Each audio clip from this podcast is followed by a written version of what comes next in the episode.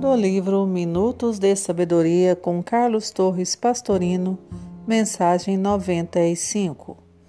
Com os nossos pensamentos e palavras, construímos o verdadeiro mundo em que vivemos. Por isso, nossa vida e nossa felicidade dependem exclusivamente de nossos pensamentos e de nossas palavras. Vigie o momento presente para que seu futuro seja feliz. Plante sementes de otimismo e de amor para colher amanhã os frutos da alegria e da felicidade.